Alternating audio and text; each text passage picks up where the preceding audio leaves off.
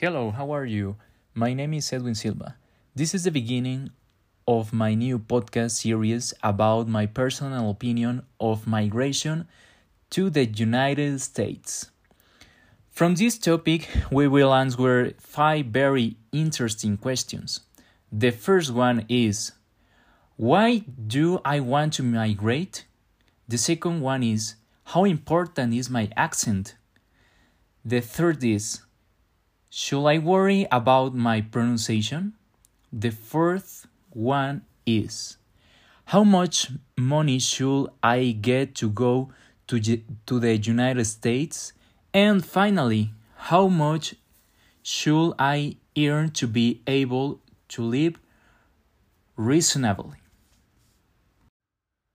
Perfect. Um, I'm going to talk about a little introduction about um, this topic.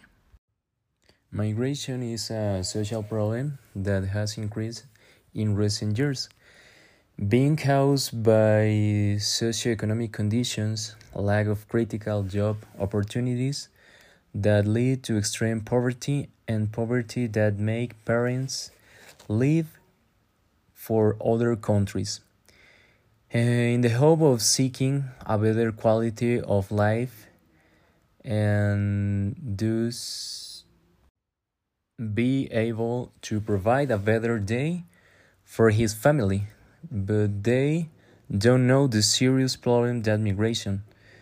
Trials such as family disintegration, abuse, abandonment, emotional disorders, alcoholism, social problems such as delinquency, drug, addic- drug addiction, physical, uh, psychological, and even sexual abuse. Uh, by the people who are left in charge of the children's welfare. And this information will be divided into five parts answered by one question each, where I will give my point of view about how migration to the United States will help me in my life, both positively and negatively. Come with me.